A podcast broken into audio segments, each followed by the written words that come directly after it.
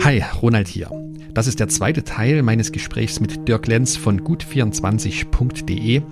Wenn du Teil 1 noch nicht kennst, dann hör dort erstmal rein. Das ist die Folge 42, denn sonst fehlen dir einige Zusammenhänge, über die wir heute hier sprechen werden. Wie kann man eigentlich mit Versicherungen Gutes bewirken?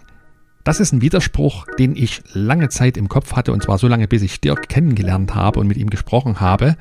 Und Dirk räumt heute mit einigen Vorurteilen gegenüber der Versicherungsbranche auf. Wir sprechen über die Vision hinter Gut24 und wir schauen uns auch an, was so die größte Hürde im Moment beim Aufbau eines Sozialunternehmens wie Gut24 ist.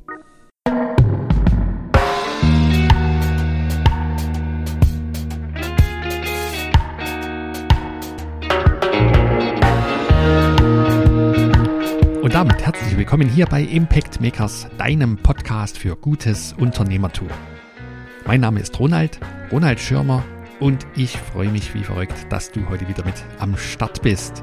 Wir legen jetzt gleich los, ohne längeres Vorgeplänkel. Teil 2 meines Gesprächs mit Dirk Lenz von gut24.de. Alle Infos zu meinem Gesprächsgast und zu gut24 findest du wie immer in den Show Notes. Du kannst also in aller Ruhe, nachdem du dir diese Folge angehört hast, dann nachschauen, wo es Infos rund um gut24 und dieses tolle Projekt gibt. Und jetzt viel Spaß bei Teil 2. Lieber Dirk, als Sozialunternehmen werdet ihr alle Gewinne bei Gut24 in den guten Zweck investieren. Jetzt hängen die Unternehmensgewinne auch davon ab, wie hoch Löhne und Gehälter an Mitarbeitende sind. Da steckt für die Gründer ja ein kleiner Zielkonflikt drin, nämlich wie hoch sollen die Bezüge sein, die ich mir selbst sozusagen genehmige ohne dass ich den Unternehmensgewinn allzu sehr schmälere, während ich auf der anderen Seite natürlich auch einen gewissen Lebensstandard benötige. Also mal ganz konkret, hast du im Vergleich zu deiner Tätigkeit als klassischer Makler vorher deine Bezüge, dein, dein, deine Einnahmen sozusagen nach unten korrigiert, um einen höheren Gewinn zu erzeugen? Also grundsätzlich ähm, ist es hier sehr wichtig, erstmal eine meiner Grundüberzeugungen, die ich auch schon einige Mal diskutiert habe, mal ganz kurz zum, zum Besten zu geben. Ich bin der festen Überzeugung, dass ein Sozialunternehmer äh, dazu da ist, die Probleme anderer, also der Welt oder seiner, seiner Umgebung zu lösen und nicht sich selber welche zu schaffen. Das heißt auf Deutsch, ein Sozialunternehmer, eine Sozialunternehmerin muss genauso ein vernünftiges, auskömmliches und gutes Einkommen haben wie ein anderer Unternehmer das für sich auch in Anspruch nimmt. Ähm, das ist schon mal Punkt eins. Punkt zwei ist, ähm, Einkommen sollten einfach nicht unverschämt sein. Also äh, aus tiefster Überzeugung, ob jetzt vor oder nach oder jetzt in Gut 24, das war bei mir immer schon so, dass ich es nicht ertrag oder, oder unerträglich, als das Wort fand, ähm, wenn ein, ein, ein Lenker, Leiter eines Unternehmens ein Hundertfaches seines seiner Mitarbeiter verdient hat. Äh, da gibt's Beispiele, Deutsche Bankvorstände, wir kennen das alles. Also das, das, das ist nicht in Ordnung. So, und dazwischen irgendwo liegt die Wahrheit. Ähm, und die Wahrheit muss ganz klar sein, um deine Frage zu beantworten. Natürlich sind wir einen Schritt zurückgegangen. Ich bekomme zum Beispiel bei Gut24 seit, seit es Gut24 gibt, noch kein Einkommen. Ähm, weil wir einfach gesagt haben, wir müssen, wir haben uns für, gegen dieses große Funding entschieden. Wir haben gesagt, wir wollen Bootstrapping betreiben, also dieses aus eigener Kraft auf die Füße kommen. Da kann man natürlich jetzt nicht äh, von vornherein direkt Einkommen äh, zahlen in, in üblicher Höhe, wo so das Geld herkommt. Äh, andererseits wiederum sind aber bei gut 24 Einkommen und Gehälter geplant. Und das ist ja auch der einzige Punkt, an dem die Menschen in gut 24 Geld verdienen können. Denn von unserer Gesellschaftsstruktur her sind Gewinne komplett ausgeschlossen. Das heißt also, niemand kann irgendwo die Hand reinhalten und sagen, wir kriegen jetzt einen Gewinnanteil. Bei uns gibt es keine Provision. Also niemand kriegt irgendeinen Erfolgsbonus oder einen für besonders viele Kunden ein besonders hohes Gehalt, sondern es gibt für alle ein Gehalt. Das ist auch unterschiedlich, je nach Aufgabe. Und es ist auch nicht so, dass man da anschließend noch äh, Hartz IV oder was beziehen muss. Ähm, also das ist aber, glaube ich, auch in Ordnung so. Und dann kann man natürlich stundenlang darüber diskutieren, wie hoch darf ein solches Gehalt sein. Ist ein, ein Gehalt, ähm, wenn man sich überlegt, dass Geschäftsführer in, in sechsstelligen Bereichen verdienen. Äh, ist das jetzt unanständig oder ist das anständig oder ist das normal? ich will das nicht beurteilen. Das muss, das, das muss die Story hinterhergeben. Für mich ist wichtig, dass wir uns vorgenommen haben, dass der größte Teil des Umsatzes, also des Geldes, was reinkommt, an Gewinn in soziale Projekte fließt. Und das werden wir auch versuchen, immer hinzukriegen. Und da werden wir auch unsere eigene Struktur so aufbauen, dass das funktioniert. Wie sind die, die Zielvorstellungen hinter äh, Gut 24 an sich, also die Vision, würde man so schön sagen? Wo soll es hingehen? Also die, die Zielsetzung für 2025 haben wir uns bei, bei der Gründung gegeben, äh, ist tatsächlich, dass wir im Privatbereich 35.000 Kundinnen haben. Ähm, die würden zu einer Gewinnsumme von ungefähr zwei bis drei Millionen im Jahr führen, mit denen wir dann fördern können. Ähm, dann äh, kommt der B2B-Bereich dazu. Das ist nicht kalkulierbar, weil da können ganz andere Summen entstehen.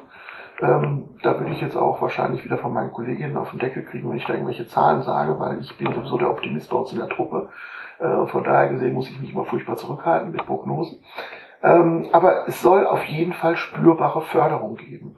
Und ähm, das ist auch das Ziel. Und ähm, ja, wie ist die Vision von Gut 24? Ist einfach so viel wie möglich Menschen erstmal ihre, ihre Macht vor Augen zu führen, die sie mit ihren täglichen Kaufentscheidungen ausüben können. Wenn uns das gelingt, wenn es, wenn es mir in meinen ganzen Gesprächen gelingt, Menschen klarzumachen, dass sie mit jeder einzelnen Kaufentscheidung jeden Tag die Macht in den Händen halten, zu entscheiden, was passiert mit den Gewinnen aus diesem Kauf. Ähm, wenn das also bewusst wahrgenommen wird, diese Entscheidung, und nicht einfach aus Gewohnheit getroffen wird, dann sind wir, glaube ich, alle einen Riesenschritt weiter.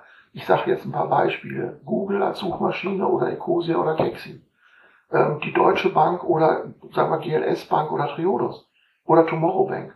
Ähm, Check24 und Clark oder Gut24. Also ihr könnt das alles entscheiden. Aber diese Entscheidung ist auch okay, auch wenn sie gegen Gut 24 fällt. Aber sie soll bitte, bitte, bitte bewusst getroffen werden. Und nicht aus einem Reflex heraus, das haben wir immer so gemacht. Also ich neige ja selbst auch immer noch dazu, ähm, bis vor, vor ein Dreivierteljahr habe ich ja auch noch Google verwendet. Ähm, und man landet ja immer wieder in den alten Gewohnheiten. Aber ich, das ist zum Beispiel ein Punkt, wo ich sehr darauf achte, egal wann immer bei mir Google auftaucht, die Seite wird gewechselt, dann kommt sofort wieder Gexi oder Ecosia weil ich das einfach nicht einsehe. Dieses Geld fließt sowieso. Wenn ich eine Suche starte im Internet, ich kriege das gleiche Ergebnis angezeigt. Und da fließt Geld für 400 Millionen US-Dollar jeden Tag fließen in Googles Kassen. Das muss man sich mal vorstellen. Lass uns doch davon mal 10% woanders hinfließen lassen. Also die Welt wäre zugepflastert mit Bäumen, wenn Ecosia dieses Geld bekäme. Und ähm, das muss doch möglich sein, dass die Menschen dieses Verhalten ändern. Das ist mein Anspruch, mein, mein Wunsch und mein, meine Story. Das finde ich berührend, Dirk. Deswegen eine kurze Pause nach diesen Worten.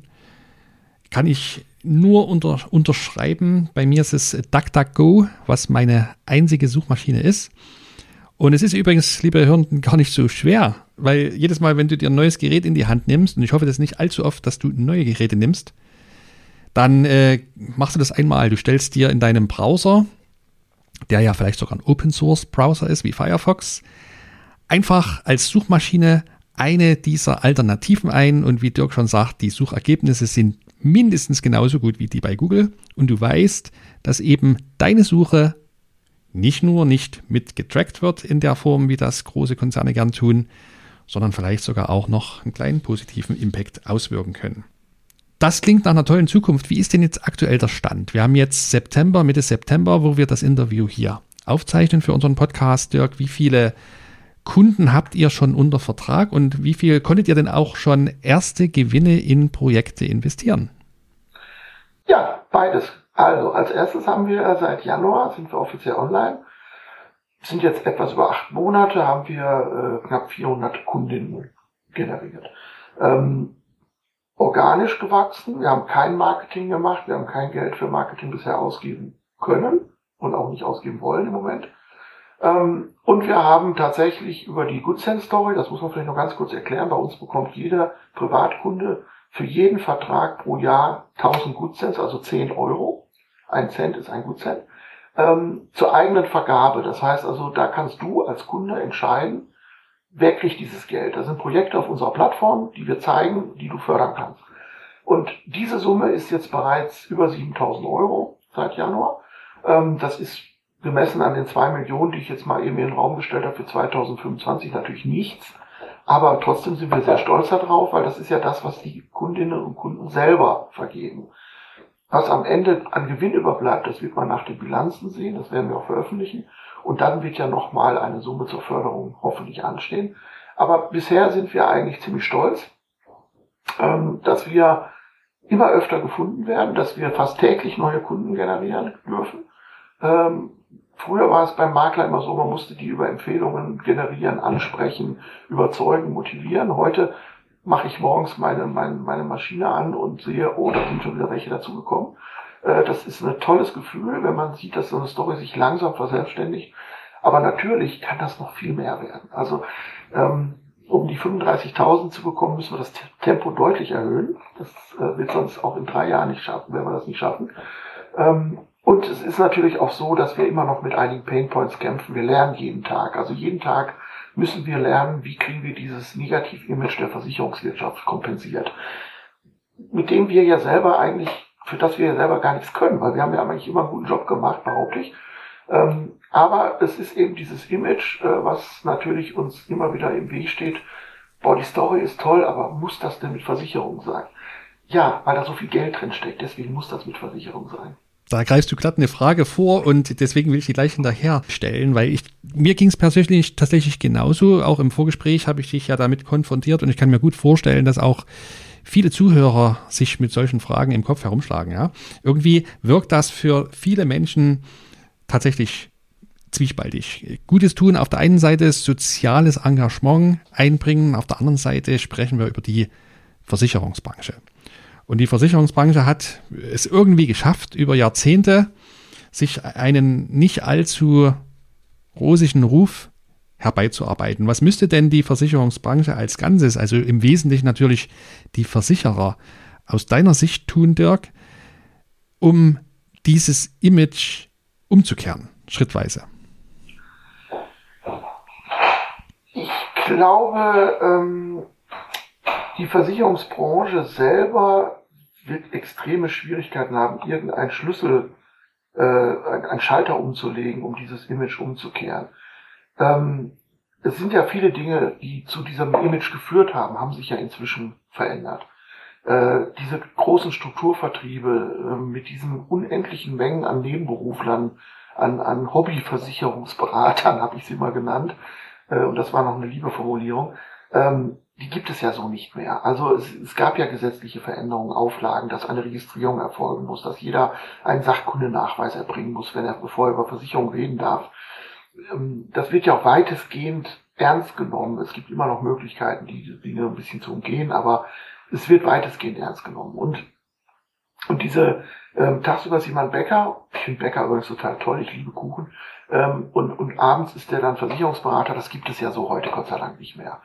Also da ist ja schon was passiert, aber der Schmerz, der da entstanden ist, diese unendlich vielen verbrannten äh, äh, Geldmittel und, und, und Vertrauensverhältnisse, die kaputt gemacht wurden, dass also Freunde und Familie da abends in, in irgendwelche Fallen gelockt wurden für Provisionen, das ist nun mal geschehen. Das kann man nicht einfach ungeschehen machen. Also da an der Stelle muss, glaube ich, ein Umdenken ähm, im Ganzen stattfinden, auch bei den Betroffenen. Ich habe immer zwei Beispiele und die wenn ich mit jemandem persönlich ins Gespräch kommen darf, dann hat das anschließend immer das Ergebnis, dass er sagt, ja, da hast du eigentlich recht. Einfach das erste Beispiel ist, einige der schlimmsten Schmerzerlebnisse meines Lebens hatte ich beim Zahnarzt. Ähm, und trotzdem würde ich einen Zahnarzt nicht als, als unseriös oder sonst wie betiteln.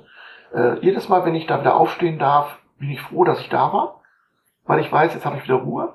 Und so ähnlich ist das mit Versicherungsberatung. Kein Mensch geht sonntags hin, nimmt sich einen Kaffee und sagt, jetzt mache ich mir einen schönen Nachmittag, ich hole meine Versicherung aus dem Schrank. Erwarte ich auch nicht. Aber wenn man Versicherungen mal als das betrachtet, was sie sind, nämlich als eine in tiefst nachhaltige Angelegenheit, da wird das Risiko eines Einzelnen, das er nicht schultern kann, auf die Schultern vieler verlagert. Das ist eine ganz wichtige Erkenntnis zu wissen, dass Versicherungen ein, ein ganz wesentlicher und wichtiger Teil unseres Wirtschaftslebens sind. Und wenn ich das mal in eine richtige Relation setze, dann ist die Beschäftigung mit diesem Thema eigentlich eine Selbstverständlichkeit und eine Notwendigkeit. Und ich erwarte nicht, dass jemand jetzt Versicherungsfan wird und dass jemand jetzt die Haftpflichtbedingungen auswendig lernt, nur weil die Gut 24 Story so schön ist. Aber diese, diese große Hemmung zu sagen, ich will mich damit jetzt nicht beschäftigen, die ist grundsätzlich verkehrt, auch wenn es jetzt nicht um Gut 24 ging. Also je mehr man sich mit einer Sache beschäftigt, desto weniger macht es einem Probleme. Also das ist so ein bisschen meine Einstellung zu dem ganzen Thema. Und ich, wir kriegen persönlich, und das ist das, was ich so schade finde, dass man das nicht einfach mit dem Knopfdruck multiplizieren kann, wir kriegen sehr viel Feedback, wir kriegen sehr viel Rückmeldung von unseren Kundinnen und Kunden, die sagen, sowas haben wir noch nie erlebt, das habe ich mir nicht vorgestellt, dass das so, so cool sein kann, über Versicherung zu sprechen. Also wir, auch unsere Beratung ist anders, die ist transparent, die ist offen, die ist direkt. Bei uns kann man jede Frage stellen und kriegt auf jede Frage auch eine Antwort. Das heißt, wenn du mich fragst, was verdienst du jetzt mit dieser Altersvorsorge, dann sage ich dir das. Das macht kein Makler normalerweise. Das ist sehr ungewöhnlich. Und, und das führt dann dazu, dass man dann da sitzt und sagt, boah, das war eine Menge Geld. Und wenn das, diese Frage einmal gestellt ist, dann kann ich auch erklären, ja, als Summe ist es viel. Auf 30 Jahre Arbeit gesehen ist es gar nicht so viel. Ein Makler muss nämlich für so einen Altersvorsorgevertrag 30 Jahre arbeiten und haften. Und dafür muss er ja irgendwie auch bezahlt werden. Das, ein Anwalt und ein Steuerberater wird ja auch bezahlt für seine Arbeit. Also man kann über alles reden, wenn man ins Gespräch kommt. Und wir möchten einfach ins Gespräch kommen. Lasst uns miteinander über dieses Thema reden. Und dann wird, glaube ich, auch diese Story Versicherung gar nicht mehr so schlimm, wie sie für viele Leute ist. Ähm, es gibt keinen Schalter. Die Versicherungswirtschaft ist auf dem Weg, äh, aber es ist ein Riesendinosaurier. Da werden 100.000 Fax am Tag verschickt, nach wie vor. Und solange das noch so ist, solange habe ich wenig Hoffnung, dass man jetzt morgen wach wird und Versicherungen sind plötzlich sexy und smart und, und total cool. Ähm, das wird noch ein bisschen dauern, glaube ich. Also meine persönliche Wahrnehmung dazu ist ja auch, dass äh, du hast über diesen Vertrieb oder die alten Vertriebsstrukturen gesprochen, die jetzt glücklicherweise zu Teilen gesetzlich unterbunden wurden ich denke, noch ein weiterer Fakt auch für das nicht ganz so schöne Image der Versicherer ist, sind auch die Produkte selbst oder einige der Produkte. Ja, du hast, und das finde ich gut, auch mal für mich selbst zu hören, sicherlich hoffentlich auch für Hörende des Podcasts, das eigentliche Ansinnen, was mal hinter der Idee der Versicherung stand, ist ein sehr nachhaltiges. Da stimme ich dir hundertprozentig zu, ohne dass ich da vom Fach komme, aber das klingt logisch für mich. Trotzdem gibt es, glaube ich, auch eine Menge Produkte, die deswegen erschaffen worden, eben nicht um die Person oder die Organisation vor einem Risiko zum Beispiel zu bewahren oder wenn das Risiko eintritt, dann entsprechend sie zu unterstützen, sondern die wurden aus meiner Sicht geschaffen, um Geld in die Kassen der Versicherer zu spülen. So. Aus meiner Sicht kann da trotzdem noch ein kleiner, ein kleines Dilemma übrig bleiben. Maklern unterstellt man ja gern, dass bestimmte Produkte vertrieben werden, weil eben die Provision besonders spannend ist und nicht unbedingt, weil das Produkt das allerbeste für den Kunden ist. Dann gilt es das sicherlich bei guten Maklern, die wissen, die denken langfristig und sagen, ich kann jetzt niemanden über den Tisch ziehen, das fällt auf mich zurück. Aber trotzdem gibt es bei euch auch die Situation, wie ihr sagt, naja, also wenn wir die Provision maximieren können, die wir aus unseren Kunden, sag mal, herausholen, dann können wir ja auch unseren Social Impact maximieren. Ja, das wäre aber das wäre aber jetzt tatsächlich äh, extrem kurz gesprungen und auch extrem naiv, äh, wenn wir so denken würden. Nein, also zum einmal muss ich mal mit einem Vorurteil aufräumen, was leider Gottes auch, es kann ja auch keiner wirklich wissen, weil keiner beschäftigt sich ja mit der, mit der Versicherungsmaklerbranche jetzt in, in Tiefe. Also, der Versicherungsmakler selber hat genau diesen Punkt, dass er sagt, es gibt Produkte, wo ich einfach mehr Geld verdiene, nicht. Der Makler kann ist kein Produktanbieter und auch kein Vertreter einer Versicherung, sondern der ist der Vertreter des Klienten. Das heißt, wir haben eine, ein, ähm, eine Geschäftsbesorgungsvollmacht äh, unserer Klienten, sie gegenüber allen Versicherungen in Deutschland zu vertreten. So, wir müssen also die Interessen unserer Klientinnen und Klienten wahren. Damit ist es uns von vornherein schon mal untersagt, unsere eigenen Interessen nach vorne zu stellen. Also das wäre gesetzlich gesehen schon mal ein Riesengau der uns auch tatsächlich in echte Schwierigkeiten bringen würde. Punkt zwei. Ähm, in der Maklerbranche gibt es für gleiche Produkte auch gleiches Geld. Also wir haben ungefähr 80 oder 100 Haftpflichtversicherungen, die ich jetzt aus dem Stand anbieten könnte. Und die, die, die Spannen zwischen diesen Cottagen bei der Haftpflichtversicherung liegen vielleicht in ein oder zwei Prozent Bereich. Und jetzt kommt noch die Story von Gut 24 hinzu. Und jetzt, jetzt äh, bitte ich um ein wenig Vorschussvertrauen. Es wäre völlig wahnsinnig, wenn Gut 24 versuchen würde, diese Visionen umzusetzen, die ich vorhin beschrieben habe, diese Ziele zu erreichen und sich seine Chance auf den Erfolg kaputt machen würde durch eine dusselige Beratung für 500 Euro mehr Provision bei einem Produkt, bei einem Kunden. Wenn es denn ginge. Also ich behaupte ja, dass das gar nicht so machbar ist, weil die Produkte alle gleich. Was wir machen können natürlich, klar, diesen Vorwurf kannst du jedem Makler machen. Man kann dem Kunden sagen, du brauchst das nicht. Oder man kann dem Kunden sagen, das ist total wichtig, das müsst du unbedingt haben. Das kann man natürlich jedem Makler unterstellen, dass er da an der Stelle unterschiedlich agiert. Wir, und das ist aus vollster Überzeugung ein, ein, ein Versprechen, das ich abgebe, machen genau das nicht. Wir gehen hin und sagen ganz klar, ganz häufig sogar, das ist gar nicht nötig jetzt. Ich mache ein einfaches Beispiel. Ich habe einen jungen Sozialunternehmer beraten mit einer super tollen Story. Ähm, die machen aus, aus Lebensmittelresten braut er Bier, aus Brotresten. Äh, total klasse Story. Das Bier ist übrigens sensationell, also absolut lecker. Und der brauchte eine Betriebshaftpflicht. So, und der war bei einer großen deutschen Gesellschaft mit drei Buchstaben, ein ganz bekannter Versicherungskonzern, hat er ein Angebot bekommen von einem klassischen Makler an der Ecke. Der sollte bei dieser Betriebshaftpflichtversicherung einen äh, Betrag von 2600 Euro im Jahr bezahlen für die Prämie. Und er hat von mir bei der gleichen Versicherung mit den gleichen drei Buchstaben die gleiche Betriebshaftpflicht bekommen für 600 Euro im Jahr. Unterschied sind 2000 Euro Provision, äh, Prämie, sprich 400 Euro Provision, die weniger fließen. Warum ist das so günstig möglich gewesen? Ganz einfach, ich habe mir die Mühe gemacht und habe hingeschaut und gesagt, okay, dieses, dieses und dieses Modul braucht er gar nicht. Das können wir rausnehmen aus dem Tarif. Und schon wird das Ding günstiger. Der andere Maklerkollege, ich will ihm nichts Böses unterstellen, hat einfach gesagt, okay, das ist eine Betriebshaftpflicht, da kann ich nichts falsch machen, da ist alles drin, was der braucht. Die Prämie ist in Ordnung, da verdiene ich auch noch ein paar Euro. Und das ist der Unterschied. Und der Unterschied, der muss, wenn er regelmäßig und, und oft genug angewendet wird, dazu führen, dass eine andere Sicht auf Versicherungen entsteht. Und wenn alle Makler so arbeiten würden, und sagen, okay, ich muss nicht mit einem Kunden mein ganzes Jahr verdienen, ob ich klassischer Makler bin oder gut 24 Makler, sondern ich möchte gerne, dass jeder einzelne Kunde nur das bekommt, was er wirklich braucht und zufrieden und glücklich ist am Ende. Dann können wir diese Branche ändern, dann können wir den Ruf verändern. Das dauert aber Jahre. Da müssen wir uns alle drüber im Klaren sein.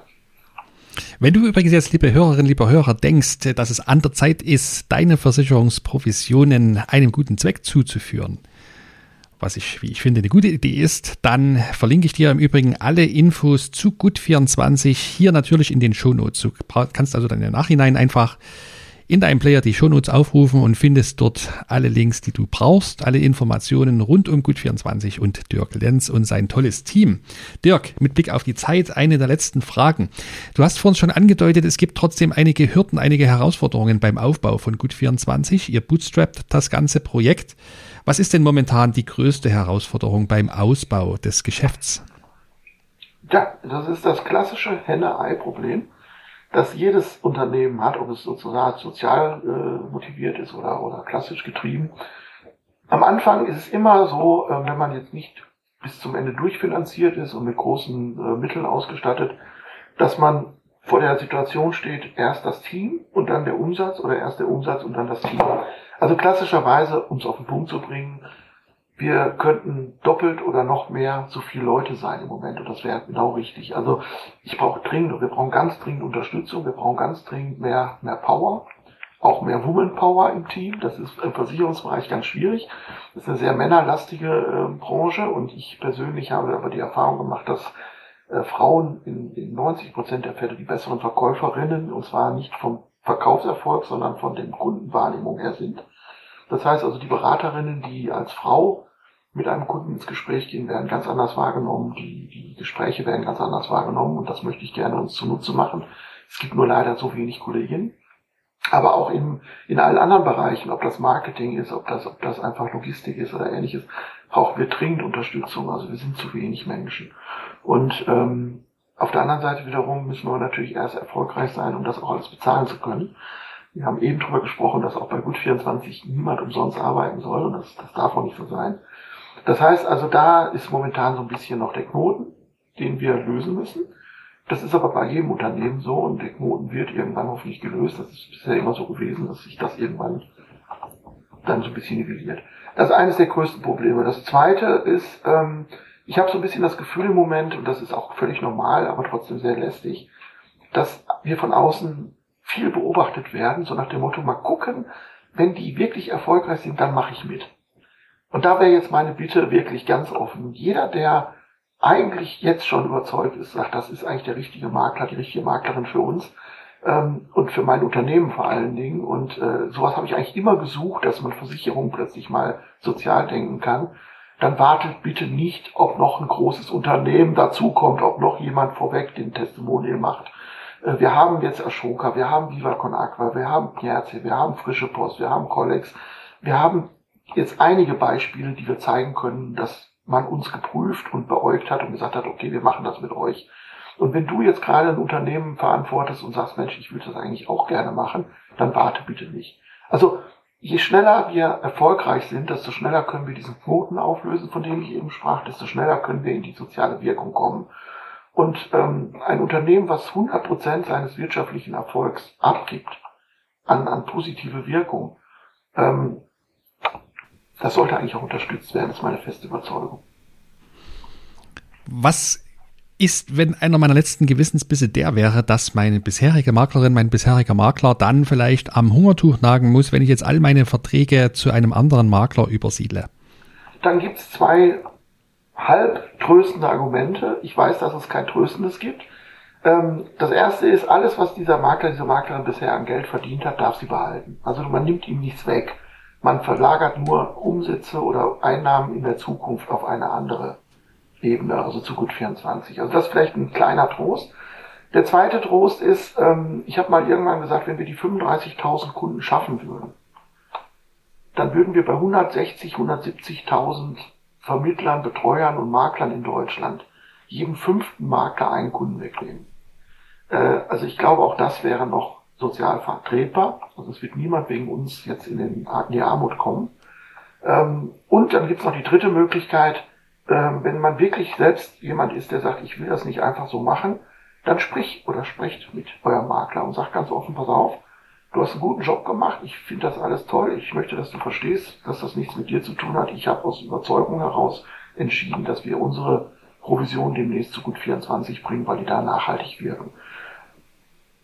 Wenn der Makler dann neugierig wird und sagt, wer ist gut 24, gib ihm gerne meine E-Mail oder meine Kontaktdaten. Ich bin jederzeit bereit, mit dem Kollegen oder Kollegin in das Gespräch zu gehen und zu gucken, wie kann man denn vielleicht in Zukunft zusammen was machen. Das wäre die beste Lösung aus meiner Sicht. Gibt es denn eigentlich schon in deinem Kopf Pläne da, dahingehend? Wir hatten vor uns über das Thema der Versicherungsprodukte an sich mal kurz gesprochen. Meine Kritik sind teilweise einige Produkte, die eben nicht wirklich vorteilhaft für den Kunden sind. Und die zweite Kritik sind völlig unverständliche Versicherungspolicen. Das sage ich als jemand, der eigentlich des Lesens durchaus mächtig ist und ich habe unglaublich große Schwierigkeiten überhaupt zu verstehen, worum es in diesen Policen geht. Habt ihr Ambitionen, auch da in irgendeiner Form einmal einzuwirken?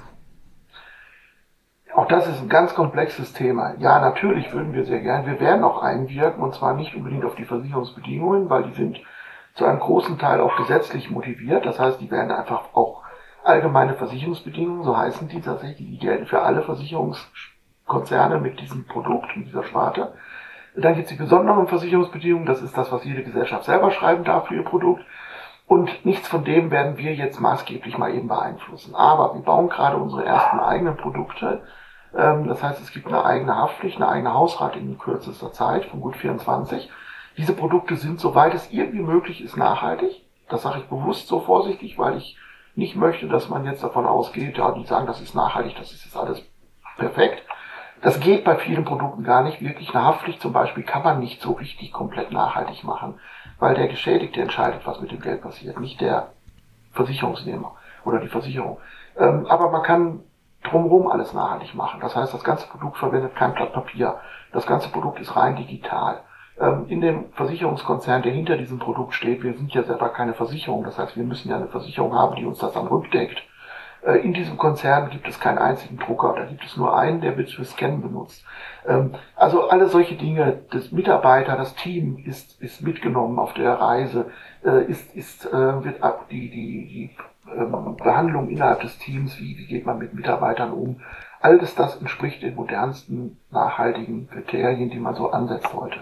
Das können wir sicherstellen. Und dann gibt's eben diese beiden Produkte jetzt demnächst, da steht gut 24 auf der Police. Ähm, das ist nicht nur eine tolle Leistung drin, nämlich eine der besten, die es am deutschen Markt gibt, das kann ich versprechen, sondern auch ein sensationeller Preis. Äh, das wird also wirklich äh, für Staunen sorgen, teilweise, wie man das zu dem Preis hinbekommt, diese Leistung, und dann auch noch nachhaltig. Damit wollten wir zeigen, man kann, wenn man will, auch was verändern. Und das werden wir jetzt mit diesen beiden Produkten mal schauen, wie die Leute das annehmen. Und natürlich möchten wir gerne auf Dauer, dass alles in der Versicherungsbranche einfacher, verständlicher wird. Ich habe immer das Beispiel sehr gerne mit der Medizin, weil das auch so ein super komplexes Thema ist.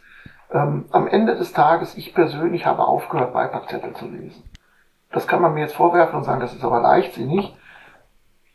Es steht für mich steht immer dasselbe drin. Jede erdenkliche Nebenwirkung wird beschrieben und ich kann mich jetzt entscheiden, werde ich die kriegen oder werde ich die nicht kriegen. Und ganz ehrlich, das möchte ich jetzt nicht entscheiden. An der Stelle, wenn ich Bauchschmerzen habe, dann möchte ich, dass die weggehen. Ähm, und da vertraue ich dann meinem Arzt. Und so sind wir sehr darauf angewiesen, dass unsere Klienten uns auch vertrauen. Und ich glaube, bei Gut 24 ist diese Hürde des Vertrauens etwas niedriger, weil wir eben zeigen, dass wir ganz anders denken als klassische äh, Versicherungsmakler in der Regel vielleicht tun das ist meine Hoffnung und ähm, ich hoffe, dass diese, diese Story tatsächlich äh, beobachtet wird, wahrgenommen wird, dass jeder sich damit mal beschäftigt. Ich komme wieder zurück auf meine Suchmaschine, entscheidet es bewusst, aber entscheidet es einmal. Und wenn dann jemand mir sagt, ich habe mir gut 24 angeguckt, dann ist es jetzt irgendwie nicht für mich, dann ist das für mich auch okay. Aber ich weiß, er hat sich's angeguckt. Ich glaube aber ehrlich gesagt nicht daran, dass das passieren wird. Dirk, herzlichen Dank für das äußerst spannende Gespräch. Ich bedanke mich auch ganz, ganz herzlich für die Möglichkeit, dieses Gespräch mit dir zu führen, Ronald. Vielen Dank, dass du bis zum Schluss dabei geblieben bist.